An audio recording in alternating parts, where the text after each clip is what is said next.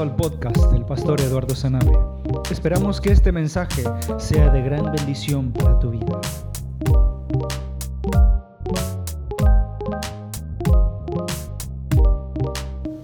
Es un placer poder estar con todos ustedes estudiando la palabra de Dios juntos. A eso venimos a la iglesia, a estudiar la palabra de Dios para que nos reconforte, nos mantenga animados y nutridos en la fe. Porque acuérdense, la palabra de Dios es como alimento, dice la misma Biblia.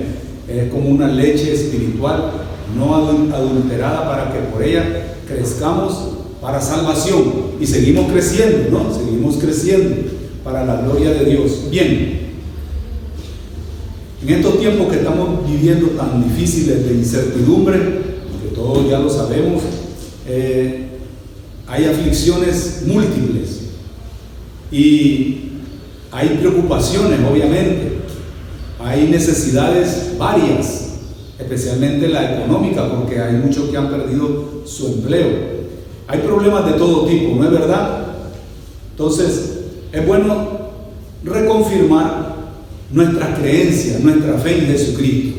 Y ese es mi propósito hoy, ya que estamos viviendo tiempos, como les digo, eh, impredecibles, Hoy estamos vivos, mañana podemos estar muertos.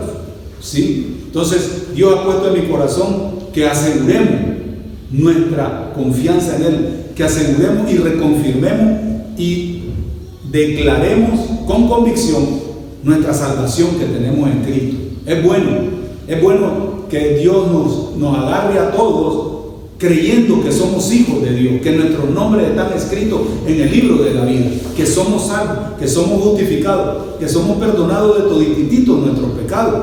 ¿Cuántos están así seguros en, esa fe? Es decir, no importa lo que nos acontezca, pero estoy seguro que Jesucristo está conmigo y está contigo. Hay que reafirmar esas bases, ¿sí? hay que solidificarlo. Y ese es el mensaje que hoy, hoy les traigo. ¿ok? Valorar estimar la libertad que Jesucristo nos ha dado del pecado, como cantábamos en el último cántico, ¿sí? y darle la importancia que se merece a esa salvación. Fíjense, les voy a leer un pasaje en la Biblia que muchas veces, a veces no comprendemos, que se encuentra en Filipenses capítulo 1, versículo 12. Dice así la palabra de Dios, yo se lo leo, Filipenses 1.12, dice, eh, 2.12 es, perdón, Filipenses 2.12. Por lo tanto, amados míos, dice, como siempre habéis obedecido, no como en mi presencia solamente, sino mucho más ahora en mi ausencia, ocupados en vuestra salvación con temor y temblor. Ocupados en vuestra salvación. La salvación hay que cuidarla, hay que estimarla, hay que valorarla, la salvación. No es que ya somos salvos y voy a seguir yo haciendo lo que se me apetezca. Miren, es interesante todo lo que la Biblia dice en cuanto a cómo Dios nos ha salvado. Jesucristo bajó del cielo, como estábamos cantando, fue inmolado y Él pagó por nosotros todos nuestros pecados. Y, fíjense, les, les traigo una lista de, de versículos que me gustaría que me acompañaran a leerlos para que vean ustedes cómo Dios nos ha perdonado totalmente nos ha perdonado. Y por eso yo no comprendo que una persona diga que es hijo de Dios o hija de Dios y siga pecando. No lo comprendo. ¿Sí? Cuando Él ya pagó todo el precio, ya, ya nos borró nuestro pecado. acompáñenme ciertos versículos que vamos a leer para darle cuerpo al mensaje. El primero, Salmo 103, que es muy conocido este salmo. Salmos 103, versículo 1 al 3. Vayan notando los pasajes donde dice que fuimos perdonados de todos nuestros pecados. Salmo 103. Voy a leerles del 1 al 3. Dice la palabra de Dios. Bendice alma mía a Jehová y bendiga todo mi ser su santo nombre. Bendice alma mía a Jehová y no olvide ninguno de sus beneficios cuando nosotros no cuidamos de nuestra salvación, como dice Filipenses 2.12, nos olvidamos rápidamente, somos olvidadizos. Hace como dos o tres semanas prediqué un viernes de que hay muchos cristianos que padecen de amnesia espiritual. Se les olvidan las cosas que hace Dios. El pueblo de Israel, por ejemplo, padecía de amnesia. No vieron las maravillas que Dios hizo en Egipto. O las vieron, pero se les olvidaron pronto. Y pronto querían volver otra vez a la esclavitud, a que los maltratara Faraón, a seguir, a seguir como esclavos. Fíjense ustedes, se olvidaban, se olvidaban. Y Dios se los reclama. Os habéis olvidado de mí, de mis maravillas, de mi palabra. Fíjense, y dice el Salmo, Vuelvo a leer el versículo 2. Bendice alma mía Jehová y no olvide ninguno de sus beneficios. Él es quien perdona todas tus iniquidades. Todas son todas. ¿Cuánto lo creen? Miren, yo he conocido cristianos llevan ya años en la iglesia y dice, de verdad, pastor, me dice, de verdad todos mis pecados fueron perdonados, borrados, todo toditito, pasado, presente y futuro. Es un misterio, pero es una verdad. ¿Cuánto la creen? Yo la creo, a mí me beneficia eso. Estoy perdonado, estoy limpio. Fíjense ustedes, delante de los ojos de Dios. Otro versículo, vayan tomando nota. Fíjense ustedes, Isaías, Isaías 43, 25. Son preciosos estos pasajes. Es para que ustedes los mantengan en su Biblia señalado y los estén recordando constantemente para que valoren, cuiden, aprecien su salvación. ¿Sí? Con temor y temblor. Ahora les voy a explicar qué significa la palabra temor. ¿Ok? Dice Isaías 43, 25. Dice, yo, yo, dice el Señor, soy el que borro tus rebeliones. ¿Cuántas veces no hemos sido rebeldes con Dios? Y yo la borro. Parece que Dios tiene un borrador en su mano que nos está favoreciendo constantemente. Me fallaste, vale, ahí va, voy a borrarte, pero si me buscas, si me buscas de todo corazón, no es que es cuestión, ah, ya pecó, ya lo voy a borrar. No, todo pecado tiene una consecuencia. Toda rebelión tiene una consecuencia. Dios dice, al que ama, lo disciplina. Al que ama, lo castiga. Cuidado, no es cuestión de que Dios, ay, ahí está Enrique pecando, voy a borrarlo, ay, a mi niño, porque aunque ya es mi hijo, puede hacer lo que se le pega la gana. No, tengamos cuidado, por eso hay que cuidar la salvación. No es que es una fiesta, es una pachanga, como se dice vulgarmente, ¿verdad? Para andar pecando deliberadamente. Pecaremos porque estamos bajo la gracia, dice el apóstol Pablo. ¿Qué dice? En ninguna manera, en ninguna manera. Y dice el pasaje, vuelvo a leer Isaías 43, 25. Yo, yo soy el que borro tus rebeliones por amor de mí mismo. Fíjense cómo dice la palabra. Y dice, y no me acordaré de tus pecados. Fíjense qué bonito. Nosotros tenemos amnesia de las maravillas de Dios. Y Dios sí tiene amnesia de nuestros pecados. Fíjense cómo voltea la tortilla Dios. ¿Ah? No es para valorar la salvación. En estos tiempos tan duros, tan difíciles, hay que acercarse a Dios, pero con corazón temeroso, contrito, humillado. Eso es lo que Dios quiere. Versículo 22 del capítulo 44 de Isaías. Ahí está al ladito, miren. 44, 22 dice, yo, otra vez el Señor, su amor, su gracia, su misericordia, su bondad, su benevolencia para con nosotros. Yo, dice 44, 22, deshice como una nube tus rebeliones. Y dice, y como niebla tus pecados, los deshizo. Deshacer es deshacer, los desaparece, se desvanecen totalmente. ¿Cuánto le dan gracias a Dios por estos pasajes? Y dice, yo soy el que los, que los, que los vuelvo como, como niebla. Vuélvete a mí, porque yo te redimí. Vuélvete a mí. El Señor quiere que estemos con Él constantemente, pero a veces somos muy rebeldes y por eso el Señor por eso el Señor no nos ayuda cuando estamos en crisis, cuando estamos en problemas, porque nos hemos olvidado de Él. Dice otro pasaje, se lo leo. Ustedes solo tomen nota y si quieren después los marcan en su casa. Dice Ezequiel 36, 25. Dice, esparciré sobre vosotros agua limpia. Acuérdense que el agua limpia es simbolismo de nuestro Señor Jesucristo. Esparciré sobre vosotros agua limpia, dice, y seréis limpiados de todas vuestras inmundicias. Noten los, los, los absolutos, todas vuestras inmundicias, todas. Como no me va a ayudar a mí esto andar en integridad, andar, andar limpio delante de mi Dios, andar en santidad, que eso es lo que Él anda buscando en su pueblo. ¿Sí? Y dice, de todas vuestras inmundicias y de todos vuestros ídolos os limpiaré de todo vuestro ídolo. Y acuérdense, uno de los mayores ídolos que tenemos hoy en día es el teléfono móvil, porque le estamos dando un mal empleo, un mal uso. Y mucha gente está atrapada con ese ídolo. Y incluso les dije, lo vuelvo a repetir, la semana pasada hablé de eso, separa a las personas de Dios, que eso es lo peor. Separa a las personas de las familias, separa a las personas de su responsabilidad. A, los, que son casados, separa al marido o a la esposa de, la relación buena. Todo eso está causando. Hasta hay ya eh, terapia para gente que está enganchada en estos, en estos dispositivos para sacarlos de ese enganchamiento. ¿Sí? Cuidado. Y Él es, dice Dios, con esa agua limpia que es nuestro Señor Jesucristo, dice el pasaje que Él va, dice, a limpiarnos de todos nuestros ídolos.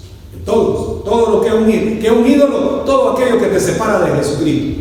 Todo aquello. Le dan la espalda a Jesucristo por seguir otro camino, otro derrotero, otra alternativa. Tengamos mucho cuidado. De eso hablé también la semana pasada. Fíjense lo que dice ahora Miqueas, para los que toman nota, Miqueas, capítulo 7, voy a leerle el 18 y el 19. Dice, ¿qué Dios como tú? Nuestro Señor Jesucristo. ¿Qué Dios como tú? Dice, que perdona la maldad y olvida el pecado del remanente de su heredad Fíjense ustedes. Y dice, no retuvo para siempre su enojo, porque se deleita en misericordia. Ese es mi Dios. Miqueas, estoy leyendo Miqueas 7, 18, eh, ahora 7, 19, dice, Él, Dios, volverá a tener misericordia de nosotros. Es inagotable su misericordia. Pero yo también debo de cuidar de mi salvación. No debo de aprovecharme de esta benevolencia de Dios para andar haciendo lo que se me plazca. No, no y no. No nos confundamos. Y dice, sepultará nuestras, nuestras iniquidades, las va a enterrar, las va a sepultar. Y dice, y echará en lo profundo del mar todos nuestros pecados. Todos. Vuelve a decir la palabra en absoluto, todos nuestros pecados que Dios como este. ¿Cómo no voy a estar cerca de Él? Querer estar cerca de Él y cuidando lo que Él me ha dado, esa gran salvación y otras cosas más que voy a mencionar ahora en unos minutos. Muy bien, ahora voy a ir al Nuevo Testamento. Fíjense ustedes lo que dice el Nuevo Testamento. Colosenses capítulo 2. Colosenses capítulo 2, versículo 13. Dice así la palabra de Dios. Dice, y a vosotros, estando muertos, en, dice, estando muertos en pecados y en la incircuncisión de vuestra carne, os dio vida juntamente con Él. Nos dio vida con Él, porque Cristo está vivo. Nosotros no creemos en un Cristo muerto, en un Cristo vivo, que venció al diablo, a la muerte, al pecado, a, la enfermedad, a los demonios. Y dice, os dio vida juntamente con Él, perdonando todos los pecados. Todos. Todito lo perdonó.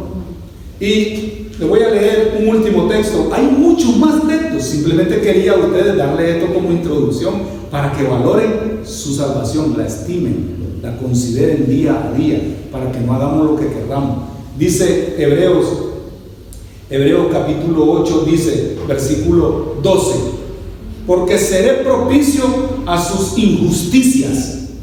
Propicio. Esta palabra propiciación en el Antiguo Testamento era una, una plancha de puro oro fino, dice la Biblia, y ahí echaban la sangre de un animal inocente, la echaban ahí y esa sangre cubría los pecados de un año del pueblo y del sumo sacerdote. Fíjense ustedes, cada año se le conoce como la expiación, también se le conoce como la doctrina de la imputación.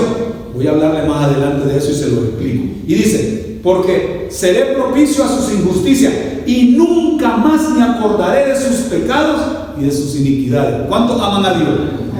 Qué barbaridad, qué gran favor. ¿Cómo no voy a querer a este Dios? ¿Cómo no lo voy a amar si se olvida de todos mis, mis, errores, de todos mis pecados, de toda mi iniquidad, de todas mis maldades? La olvida. Por eso no comprende esa gente que dice, me habrá perdonado Dios, pero lo que hice fue muy gordo.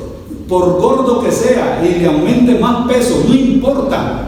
Dios te ha perdonado, te ha lavado, si te has entregado en Él, si, si te has arrepentido, si tú has reconocido tu falta, tus fallas, tus errores, que por ser pecadores, vamos a decir, natos, porque venimos con la maldición del pecado, y lo reconozco, y sé que Dios mandó el remedio en su Hijo Jesucristo, y lo reconozco y me arrepiento y le digo, que acepto, me arrepiento y me convierto, porque hay muchos que creen en Jesús como los demonios, pero no están convertidos. Convertirse es que tú le das la espalda al diablo, al mundo, al pecado, a la carne, le das la espalda y vienes a abrazarte con Jesucristo. Esos son los verdaderos seguidores, los verdaderos adoradores que Dios anda buscando.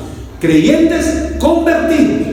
Convertidos, acuérdense, metanoia se dice en griego, dar un giro de 180 grados. Ibas siguiendo al diablo, al mundo, los placeres carnales, toda la maldad, y ahora te conviertes a Cristo. Ahora le vas a seguir a Él a todo, al 100%, sin titubear, sin vacilar, no a medias. Esos son los adoradores que Dios anda buscando, que le adoren en espíritu y en verdad. Es que si no, miren, caemos en la religiosidad nada más y no hay convertido. La Biblia dice en Santiago 2.19, y lo he hablado en muchas ocasiones y lo vuelvo a repetir, porque estoy reconfirmando tu salvación, que tú la reconfirmes y la declares. Sí soy salvo, sí estoy lavado en la sangre de Cristo, todos mis pecados han sido borrados por Jesucristo, todo, todo, todo, todo. Mi nombre está escrito en el libro de la vida. ¿Cuántos se creen eso? ¿Cuántos? Ahora, ahora. ¿Sí? Los demonios, dice Santiago 2.19, creen, creen en Dios y tiemblan, claro que tiemblan, porque Dios es majestuoso. Le tienen un terror porque saben que ya están condenados y no se van a salvar. ¿Por qué? Porque no son convertidos. Se salvan los convertidos a Cristo. La metanoia, acuérdense, giro de 180 grados. Ibas en esta dirección, Cristo te sale al encuentro y ahora te dice, sígueme a mí, sígueme. Sígueme. Si alguno dice, y decía todo, dice, dice Lucas 9:23, y decía todo, si alguno quiere venir en pos de mí, niéguese a sí mismo, tome su cruz cada día y síganme. Esa es la verdadera metanoia. ¿Me estáis comprendiendo, amados? Qué felicidad. Yo me siento muy feliz al predicar de esto, porque estoy seguro, estoy anclado en esa verdad y nadie me va a mover de esa verdad, que soy salvo eternamente por la gracia de Jesucristo. Pero que me he convertido, lo he aceptado. He aceptado que soy un pecador pervertido, malo, que no me merezco más que el infierno. Pero me ha salido Jesucristo, me ha venido la bondad de Dios en su Hijo, lo he aceptado y lo sigo. Ese es el Evangelio, esa es la esencia. No es el Evangelio barato ese de que sí, tú, eres salvo, la salvación no se pierde, tú pecas, fornica, adultera, haz lo que tú quieres, roba, miente. No, señores, no. Entonces cerremos este libro y hablemos de lo que querramos. Estas nuevas ideologías que han surgido, nuevos. No, señores, tengamos mucho cuidado. La Biblia, por lo menos mi Biblia, no habla de eso. ¿Vale? Bien, entonces, les decía, hoy les voy a hablar de la doctrina esta tan importante de la imputación. La imputación quiere decir que Dios, Dios, ¿ok? En su amor, en su gracia, en su misericordia infinita, agarra nuestro pecado, la deuda que tenemos. Eso se le llama la deuda, por eso se le llama imputación. Y Dios nuestro Padre se la pasa a su Hijo, al inocente, al que no cometió ningún pecado y lo cargó sobre él. Entonces carga la deuda a él y él la paga. Supongamos, tú, tú tienes tu hipoteca, ¿verdad? Del vehículo, de la casa, etc. Y viene alguien y te dice, ¿cuánto debes? No, de un montón, voy a trabajar unos 30 años más para pagar. Y viene esa persona y dice, no te preocupes, yo te la pago, ya está. ¿Cómo te sentirías? ¿Cómo te sentirías? ¿Triste? No, hombre, no te preocupes. Es un regalo que te estoy dando. Te estoy pagando todo. Cárgalo a mi cuenta, no te preocupes. Es para echar cohetes, ¿no? Y hacer una fiesta. Por eso los cristianos le cantamos a Dios, porque estamos de fiesta todos los días. No entiendo esos cristianos que no alaban a Dios, no quieren alabar a Dios, no quieren cantar a Dios. No los entiendo. Solo viven amargados, solo viven con un espíritu de tristeza, no sé, de angustia, porque solo están enfocados en las cosas de este mundo pasajeras Enfóquense en Dios, en Cristo, el Salvador, el que te ha dado la vida eterna, el que ha cobrado la deuda, pásamela a mí. Miren, vamos a leer algunos pasajes sobre eso de la imputación. Imputación también para los que no entienden esa palabra, que es teológica 100%. Imputación también significa que Dios traspasa, transfiere, acredita, transmite y carga tu deuda al Señor Jesucristo. ¿Cuánto lo creen? Se lo vuelvo a leer los sinónimos teológicos. Imputación en términos que conocemos ahora, legales, bancarios, vamos a decirlo así también, significa traspasar tu deuda a Él, transferir la salvación a ti y a mí, porque hemos aceptado a Jesucristo. Acreditar, acredita Dios que ahora la deuda, Él se hace cargo. Ya no tú, tú descansas, tú estás en paz, tú estás en victoria, estás súper feliz. ¿Cómo te sientes cuando no tienes deuda? Duermes como un niño tierno, bien comidito, bien cuidado, ¿no así? No te preocupa nada. Nada. Eso es lo que, mire, por eso es importantísima esta doctrina de la imputación. Porque todo lo, ya lo acredita también nos transmite, nos transmite la paz, la bendición, la salvación, la vida eterna. ¿Por qué? Por su Hijo. Él cargó con nuestros pecados. Él la carga toda a la cuenta de Jesús. Miren, quiero que me acompañen en este versículo también. Isaías 53, que es muy famoso este pasaje de Isaías 53. Isaías 53. ¿Vale? Qué bonito. Esta doctrina de la transferencia se le llama, ¿verdad? De traspasar mi deuda al Señor. Versículo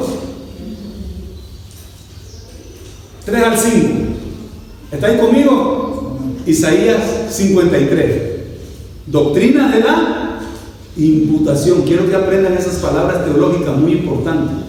¿Sí? Dice, despreciado y desechado entre los hombres. Está hablando de Jesucristo. Esta profecía se escribió 700 años antes de que Jesucristo fuese crucificado.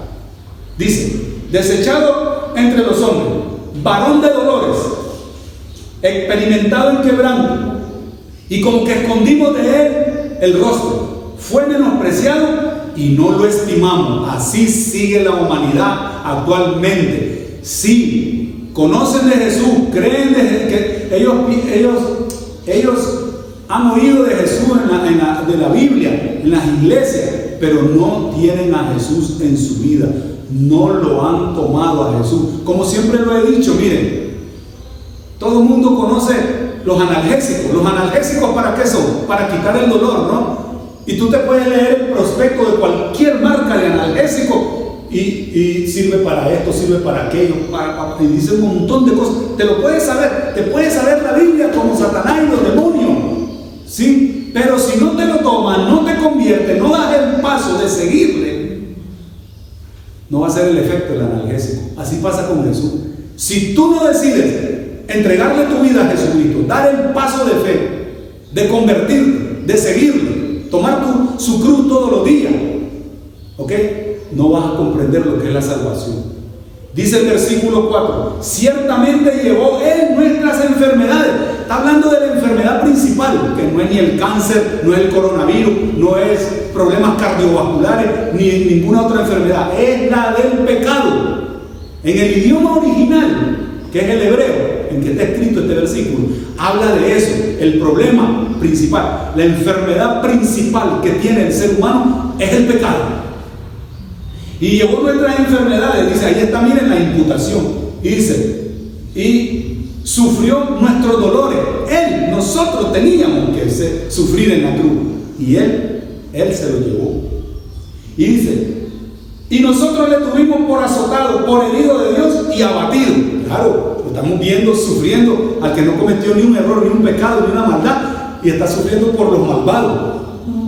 Dice usted, y dice el 5, mas él herido fue por nuestras rebeliones, molido por nuestros pecados.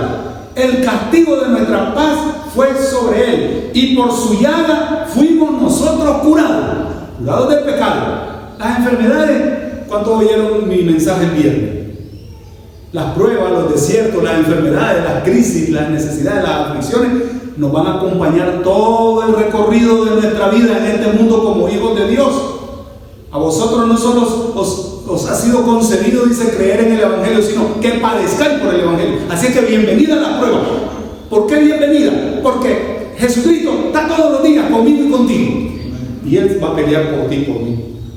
Por eso no importa la prueba que venga. Pero aquí, la, por su llaga fuimos curados del pecado. Los versículos que le leía en la introducción. Qué bonito, de verdad. Le voy a leer otro texto en cuanto a esto de la, de la, de la, de la imputación. Dice 2 Corintios 5:21, yo se lo leo, dice, al que no conoció pecado, dice 2 Corintios 5:21, al que no conoció pecado, por nosotros lo hizo pecado, para que nosotros fuésemos hechos justicia de Dios en él. No es para estarle aplaudiendo a Dios. No es para estar agradecidos eternamente. No es para estar cuidando esa gran salvación. Si la descuidas, ya te estás apartando del Señor. Te estás distanciando del Señor. Y ya te estás rascando con tus propias uñas. Estás llevando tu vida a tu manera, conforme a tu voluntad, a tu capricho. Entonces ahí después vienen las consecuencias, los problemas, los castigos, las luchas y las dificultades. Y después no hayas donde voltear para, para para salir del hoyo. Y de repente te acuerdas que está ese Dios, ayúdame, sácame de este pozo cenagoso, Señor. Hasta entonces, pero ya estás lastimado, ya estás herido. Y a veces hay heridas, hay lesiones irreparables, porque te lo buscaste, te apartaste de Dios, no cuidaste tu salvación. Ojo eh, con lo que estoy diciendo. Dice primera de Juan 2.2. Y Él es la propiciación de nuestros pecados. Es decir, Él se los lleva. Él los, quita de en medio, Él los borra. Él es la propiciación de nuestros pecados. Entonces, Dios el Padre, como Padre que es, Dios al que ama, al Hijo que ama, lo disciplina. Entonces, Jesucristo como propiciación, Dios ya no nos ve a nosotros sucios, ni pecadores, ni malvados, ni desobedientes, ni rebeldes, sino que ve a su Hijo. Eso significa propiciación. No nos ve a nosotros, los culpables, y a su Hijo, y nos perdona. Dice, vuelvo a leer 2.2 de primera Juan, y Él es la propiciación de nuestros pecados, y no solamente de los nuestros, sino también los del mundo entero. Pero el mundo quiere venir a Cristo, ¿verdad que se oye bonito? Como dice Juan 3.16, que todos se lo saben de memoria.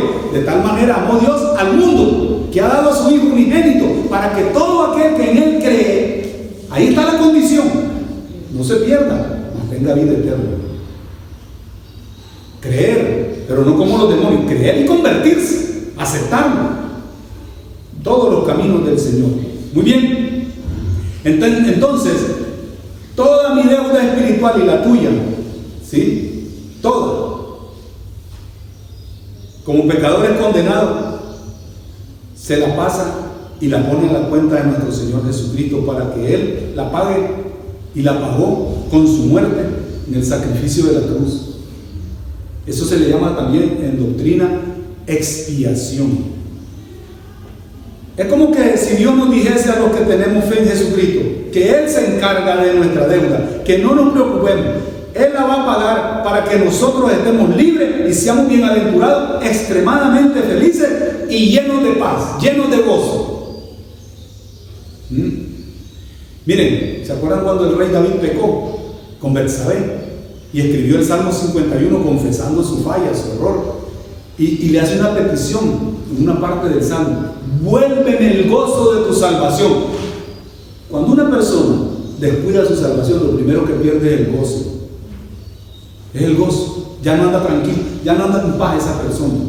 Esa persona anda como nerviosa. ¿Por qué? El pecado es como un fantasma que no lo deja en paz. Y sabe que está ese Dios ahí. Ese Dios está molesto. Ese Dios que lo ha salvado está, está disgustado. Pero como la persona no se quiere arrepentir, el, rey David se arrepintió. Al corazón contrito y humillado no despreciará tú, oh Dios, dice el Salmo 51. Pero te estás contritando, te estás humillando, te estás confesando, estás diciéndole tu falla o tus fallas al Señor.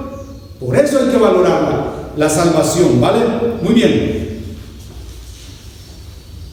Ahora, la gente que no tiene a Cristo, la gente que no tiene a Jesucristo, ¿Cómo va a salir de sus problemas pecaminosos? ¿Cómo? La gente piensa que, que sus culpas pueden ser pagadas con buenas obras, por méritos propios, por su propia justicia, porque nos portemos bien o porque no hagamos mal a nadie, o que hagamos una gran variedad de ejercicios físicos como flagelarse el cuerpo, ¿sí? Pagar algo. Y no es así. A todas las personas que no conocen a Jesucristo, les sugiero que lean, si es que tienen Biblia, si no busquen una. Si tienen alguna persona que conoce el Evangelio, les sugiero que lean el capítulo 1, el capítulo 2, perdón, de Efesios. Capítulo 2, versículo 1 al 5 dice de Efesios. Y Él os dio vida a vosotros cuando estabais muertos, no tengo verbo en qué tiempo están, estabais muertos en vuestros delitos y pecados. Así estábamos tú y yo. Pero nos dio vida. Y dice, en los cuales anduvisteis en otro tiempo, siguiendo la corriente de este mundo, conforme al príncipe de la potestad del aire. Éramos seguidores del diablo. Eso, el príncipe de la potestad del aire es Satanás. Y dice, el espíritu que ahora opera en los hijos de desobediencia. Ese espíritu maligno opera. Fíjense usted. Y dice, entre los cuales también todos nosotros vivimos en otro tiempo. La, Biblia es clara hoy. Vivimos. ¿Cuántos dicen en pasado? Sí, yo vivía así. ¿Verdad que es muy bonito? Ya lo di en una ocasión, un estudio, que qué bonito es que los hijos de Dios, los verdaderos hijos de Dios, podemos hablar con todo gusto, con todo sabor, con toda propiedad, con toda convicción, con toda seguridad, podemos decir, yo era, yo fui, yo viví, yo pensaba, yo pero en Cristo es diferente. Soy nueva criatura, soy ciudadano de los cielos, soy hijo de Dios, soy salvo, soy libre de las llamas del infierno. ¿Se dan cuenta de la diferencia? Eso éramos ahora somos en Cristo Jesús. Soy embajador de Cristo, soy ciudadano de los cielos. Qué bonito, soy aroma, perfume de Cristo. Soy sal y luz de la tierra. ¿Se dan cuenta cómo es, cómo si es posible valorar la salvación que nos ha dado el Señor? Si es posible. Y sigo leyendo ahora el versículo 3 de, Efesios que estaba leyendo, capítulo 2, entre los cuales también todos nosotros vivimos en otro tiempo, en los deseos de nuestra, de nuestra carne, haciendo la voluntad de la carne y de los pensamientos, y éramos por naturaleza hijos de ira. Y dice, lo mismo que los demás, que los que no tienen a Cristo. Yo sé que hay audiencia que me está escuchando hasta en directo, que no tienen a Cristo, pero aquí tienes la solución no es un mensaje de condena, es de esperanza, es de rescate. Jesucristo te quiere rescatar. Jesucristo te quiere echar la mano. No le dé la espalda. Una vez más, mientras hay vida, hay esperanza de transformación. Solo te lo estoy presentando. Y dice el, el versículo 4. Dice, pero Dios, que es rico en misericordia por su gran amor con que nos amó. Dice, dice, aún estando nosotros muertos en pecado, nos dio vida juntamente con Cristo. Tienes que ligarte a Cristo, tienes que unirte a Cristo, tienes que entregar, rendir toda tu vida a Cristo si quieres ser salvo. No hay otra manera, no es la religión, no es tu buena obra, no es que te portes bien, no es que hagas cualquier eh, ejercicio religioso, ¿ok? Incluso abstinencia de alimento, abstinencia de hacer esto, aquello. No, Estás buscando tu propia justicia. No es por tu fuerza, no es a tu manera, es a la manera de Dios. Y dice el versículo 6, y juntamente con Él nos resucitó. Fíjense, esa es la teología de la posición. Los que estamos en Cristo ya no ve vivo el Señor. Perdonado totalmente, vivo, resucitado. Y dice, así mismo nos hizo sentar en los lugares celestiales con Cristo Jesús. Incluso estamos sentados ya en los cielos. ¿Cuántos creen eso? Ah? ¿Cómo no voy a valorar mi salvación? Con temor y temblor. ¿Cómo no la voy a apreciar? ¿Cómo no la voy a disfrutar ahora aquí en vida? Y dice, Versículo 7, para mostrar en los siglos venideros las abundantes riquezas de su gracia, en su bondad, para con nosotros en Cristo Jesús. Otra vez vuelve a repetir, en Cristo. En Cristo, sin Cristo estás perdido. Y dice, porque por gracia sois salvos por medio de la fe, la fe en Jesucristo. ¿Sí? Y dice, no, y esto no de vosotros, pues es un don de Dios, un regalo de Dios. No por obra, dice el 9, para que nadie se gloríe. No es por obra. Así es que, te estaba diciendo, hay un sector que ya es nacido de nuevo, pero a veces no valoran la salvación y por eso les va muchas veces mal, porque no han cuidado de su salvación. ¿Sí? Y vuelven a caer al mundo. Hay otro sector que son como los demonios. Creen, creen, sí, sí existe, como les digo, como los que creen en el poder de los analgésicos, pero mientras, si tú te estás muriendo de un dolor, ¿sí? Y no te tomas el analgésico, no se te va a quitar el dolor. Igual la humanidad, la humanidad entera, sabe que está en pecado, está condenada. Su destino eterno va a ser el infierno porque así lo enseña la Biblia. Yo sé que a muchos no les gusta lo que estoy diciendo, pero tengo que predicar ese evangelio, si no, sería un evangelio incompleto. Entonces la solución para que tú no te vayas al infierno, como dijo Jesucristo, es Él mismo. Tómalo, ven a Él, acéptalo, recíbelo, conviértete a Él, convertirse. Aquí estoy, Señor, vendido a ti. Te sigo, te sigo hasta llegar a mi destino, la tierra prometida celestial. Ese es mi destino. ¿Vale? Muy bien. Si yo admito que soy culpable, yo admito que soy culpable, oiganlo bien, que esto es muy importante lo que voy a decir. Si yo admito que soy culpable y me merezco el infierno por ser pecador, pero ahora, oyendo este, este mensaje bíblico, porque le estoy leyendo muchas porciones bíblicas, hoy les dije en la mañana, hoy vamos a leer mucha Biblia. Por oír la palabra de Dios, yo me arrepiento y sé ahora de una buena noticia. Eso significa evangelio. Mucha gente incluso no sabe lo que significa evangelio. El evangelio es una palabra netamente griega que significa buena nueva, buena noticia. ¿Y cuál es la buena noticia? Que Dios ha mandado el remedio, la solución al pecado, que se llama Jesucristo. ¿Lo quieres tomar? ¿Lo quieres recibir? ¿Lo quieres aceptar? ¿Te quieres convertir a Él? Tienes la última palabra. Así, Dios no te va a agarrar del cuello, ni a intoxicarte, ni a ahogarte para que lo reciban. Es voluntario, es espontáneo, es por fe en esta palabra. La fe viene por oír la palabra de Dios. ¿Ok? Muy bien. Bien, le voy a leer otro pasaje relacionado a la imputación. Dice Primera de Pedro 2.24, otro pasaje interesantísimo. Fíjense lo que hizo Jesucristo, por eso debemos de cuidar nuestra salvación. Dice, Primera de Pedro 2.24, quien llevó él mismo nuestros pecados en su cuerpo sobre el madero. Cualquiera diría, está inventando todo esto. No, lo estamos leyendo en la palabra de Dios. La palabra es la que nos indica la verdad. Y la verdad es Cristo. Yo soy el camino, la verdad y la vida. Nadie viene al Padre si no es por mí. El Padre está en los cielos. Vuelvo a leer 1 Pedro 2.24. Quien llevó él mismo nuestros pecados en su cuerpo sobre el madero, para que nosotros, estando muertos a los pecados, vivamos a la justicia. Estábamos muertos. ¿Sí? Y por cuya herida fuisteis sanados. Está haciendo referencia a Isaías 53. Fíjense qué bonito. Miren, en una ocasión, solo se los voy a recordar, les escribí o les prediqué a ustedes que los seres humanos, solo se los estoy repitiendo, tal vez ni se acuerdan de ese mensaje. Los seres humanos, de acuerdo a lo que acabo de leer de Primera de Pedro, ¿sí? que estábamos muertos, Él cargó en el madero nuestros pecados. Yo les, les prediqué hace tiempo esto. Los seres humanos, por ser pecadores por naturaleza, delante de Dios, en los ojos de Dios, todos los seres humanos, ¿eh? todos, somos esclavos que debemos ser redimidos, liberados.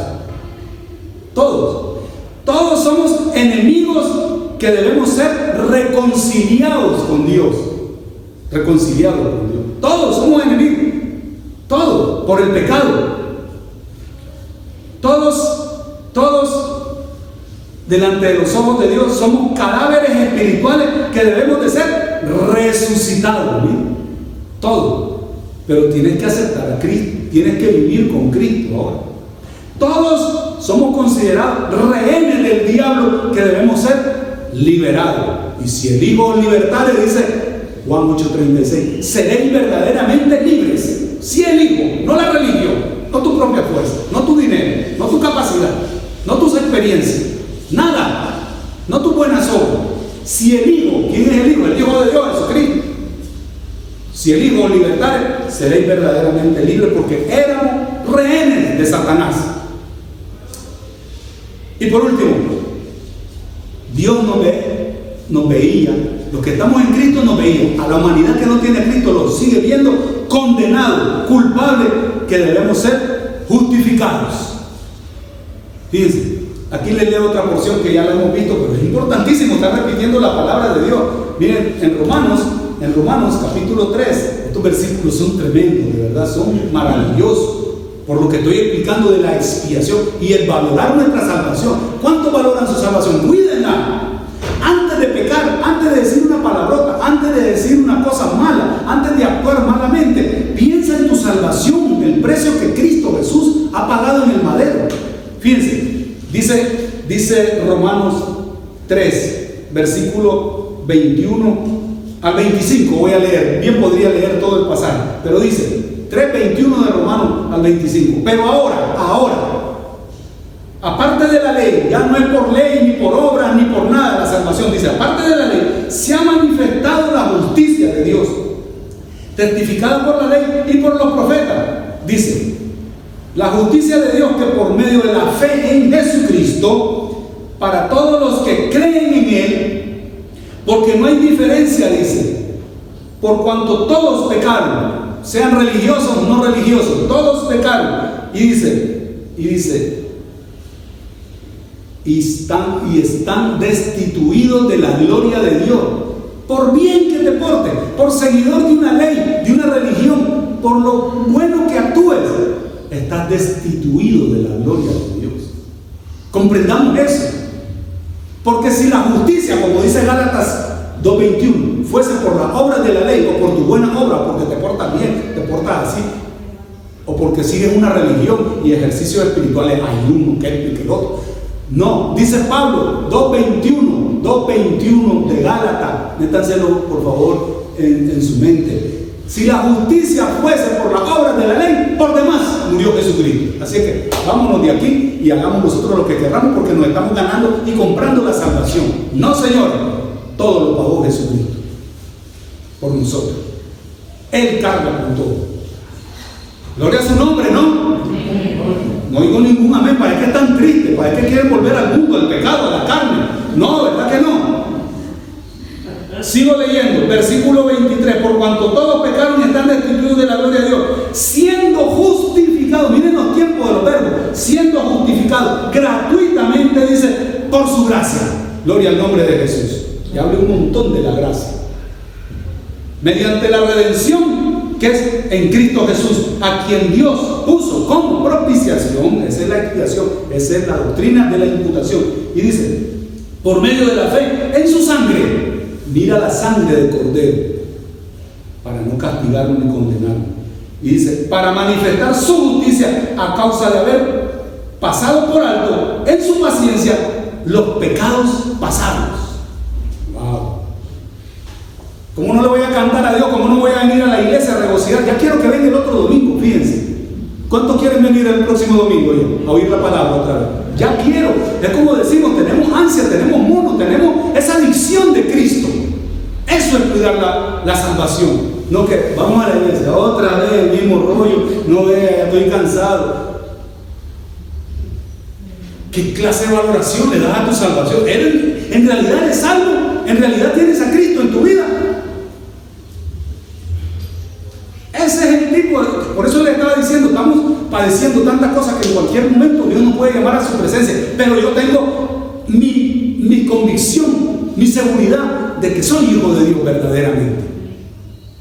¿Vale? Muy bien. Y ya para terminar, quiero quiero hablarle un poquito de eso de cuidar la salvación con temor y temblor. Pablo lo dice otra vez, se lo vuelvo a leer en Filipenses 2.12, que dice que cuidemos con temblor y temor nuestra salvación. ¿Ok? ¿Qué es? ¿Qué es tener temor al Señor? ¿Miedo? No, mucha gente dice, temor, el principio de la sabiduría, dice Proverbios, Proverbio 1.7, es el temor a Jehová, al Señor. Pero ¿qué es el temor? ¿Qué es el temor al Señor? Miren, hay un versículo en Proverbios que te lo explica. Te lo explica. El temor al Señor. Obviamente, cuando nosotros explicamos la palabra temor, porque lo sacamos del término de los diccionarios teológicos, porque si tú buscas temor en el diccionario de nuestro idioma, vas a encontrar miedo, pavor, pánico, cobardía, etcétera. Ya, todo eso son sinónimos de, de temor, de miedo, fobias. ¿Sí? Pero no está hablando de eso. Teológicamente no. Temor al Señor es absoluto a la persona de Dios en quien dices creer. Tú lo respetas. Cuando tú pecas deliberadamente, no lo estás respetando. Le estás dando la espalda a Dios y le estás dando la bienvenida al diablo. Teológicamente hablando, ya se lo expliqué, pero significa más. Proverbios, Proverbios 8 nos lo explica con mayor claridad. Fíjense ustedes. Proverbios, acompáñenme por favor, y si están marcando su Biblia, pues háganlo. Muy importante para cuidar nuestra salvación con temor y temblor. Proverbio 8, ¿sí? Versículo 13. Dice, aquí viene, ¿qué es temor del Señor? Pregunta mucha gente. Tenerle miedo, espanto, pavor, pánico, porque me va a castigar, me va a pegar, me va, me va a matar. No, no, no, no, no, no está hablando de eso. No. Dice Proverbio 8:13, ¿está ahí conmigo? Esto es el temor. Hay que cuidar la salvación con temor y temblor. Y es lo que dice aquí el proverbio. Dice, el temor de Jehová es aborrecer el mal. Y el pueblo de Dios dice, cuando tú aborreces el pecado, el mal, este mundo pecaminoso, caído, depravado, pervertido, cuando tú lo, aborreces, ¿eh? estás cuidando con temor tu salvación. La estás valorando toda la obra de Cristo en la cruz, le está diciendo, Señor, ¿cómo voy a hacer semejante cosa y pecar contra ti? Como le dijo José a la mujer, José, acuéstate conmigo, José, no está mi marido, venga José, ¿cómo voy a hacer este grande mal y pecar contra mi Dios? Todos deberíamos de aborrecer el mal, amén, amén no amén, amén, sea lo que sea.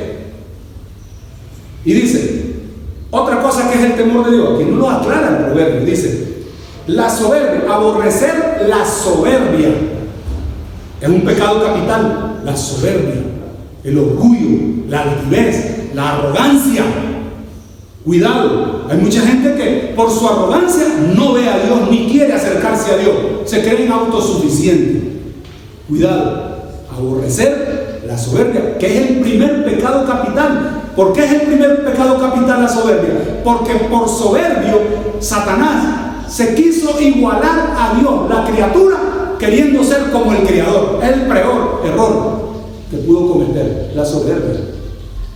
No, yo no leo la Biblia, yo no voy a la iglesia, yo porque voy a amar a Dios, soberbia. Tercer cosa que debe de aborrecer, eso es el temor a Dios. El temor de Jehová es aborrecer el mal, aborrecer la soberbia, la arrogancia. La arrogancia. Qué barbaridad. Hay personas, miren, ayer yo miré un programa en la televisión, una entrevista de un artista, que mujer más arrogante, que no me perdone, un juicio tal vez, pero no es que estaban diciendo en la televisión, son de estos que son de los que no están de acuerdo en que se lleve mascarilla, que, no se ponga vacuna, se les llama los negacionistas. Los negacionistas, ¿sí? Uh, y esta mujer daba estadísticas, pero de verdad erróneas queriendo saber más que los científicos por su arrogancia, por su posición que tiene, cree que le da el derecho a estar criticando a los científicos, a los que fabrican las vacunas, etc. Yo no soy como el ganado que me estén poniendo una vacuna, que están metiéndote esto, lo otro. Esa es arrogancia. Y sin tener datos, oigan, arrogancia, tengamos mucho cuidado. Y otra cosa que a Dios no le agrada, el temor a Jehová es aborrecer el mal camino. El mal camino. Miren, dice la Biblia que los hijos de Dios que están ejercitados con la palabra, ellos tienen adiestrados su espíritu para saber discernir entre el bien y el mal.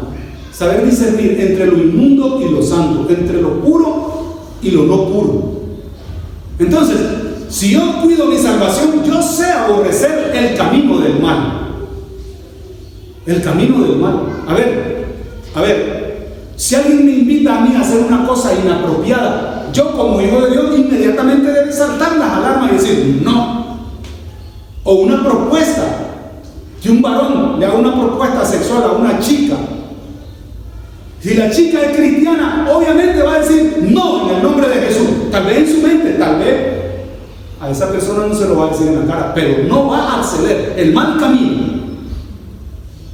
Y muchos ejemplos le podría poner, muchos.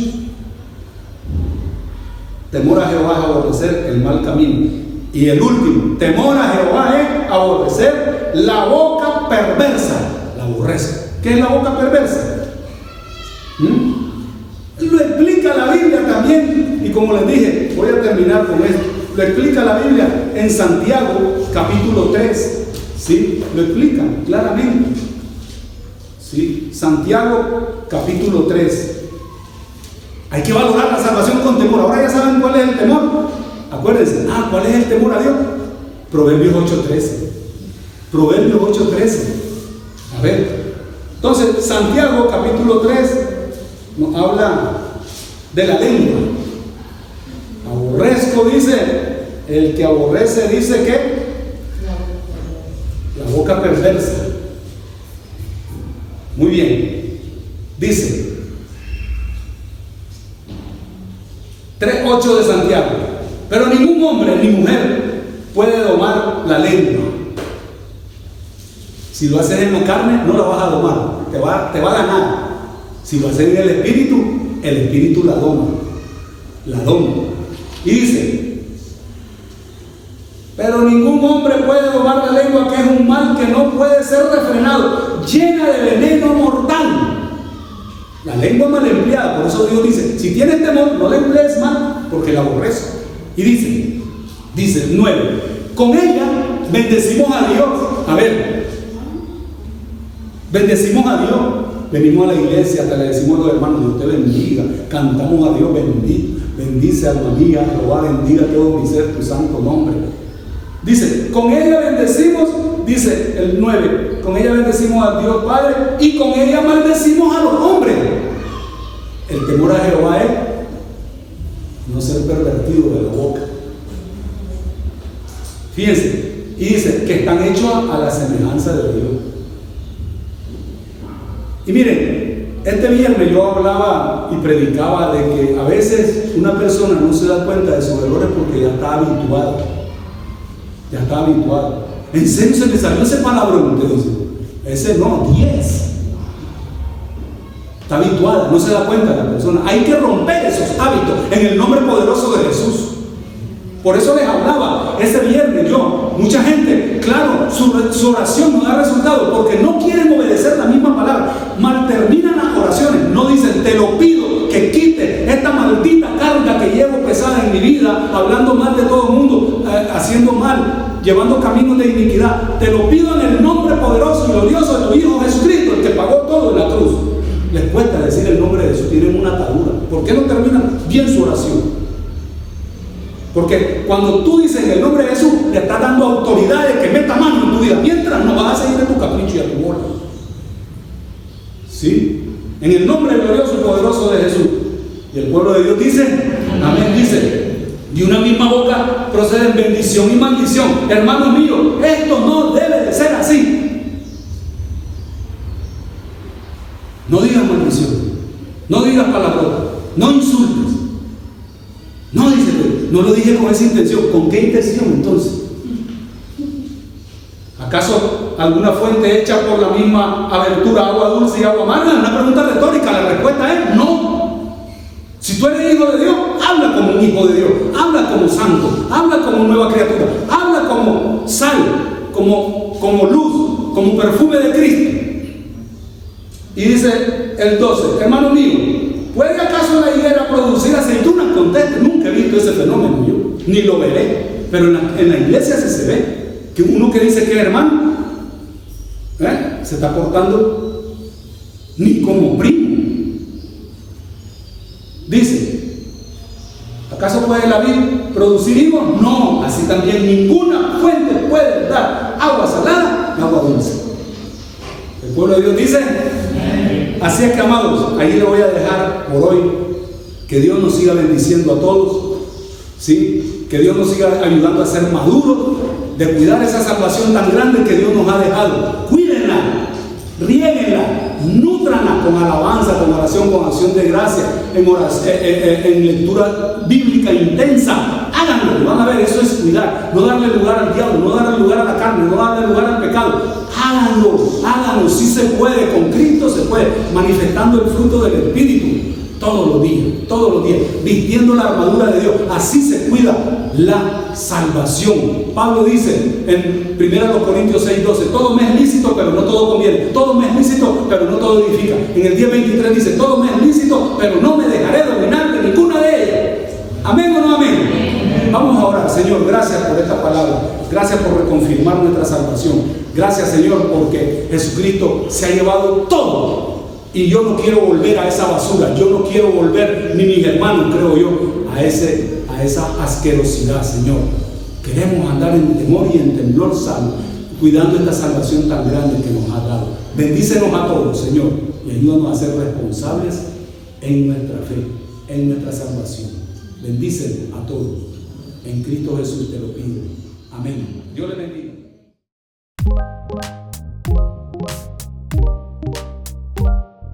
Gracias por haber escuchado este mensaje. Recuerda compartirlo con tu familia y amigos. Esperamos que haya sido de gran ayuda para seguir edificando tu vida.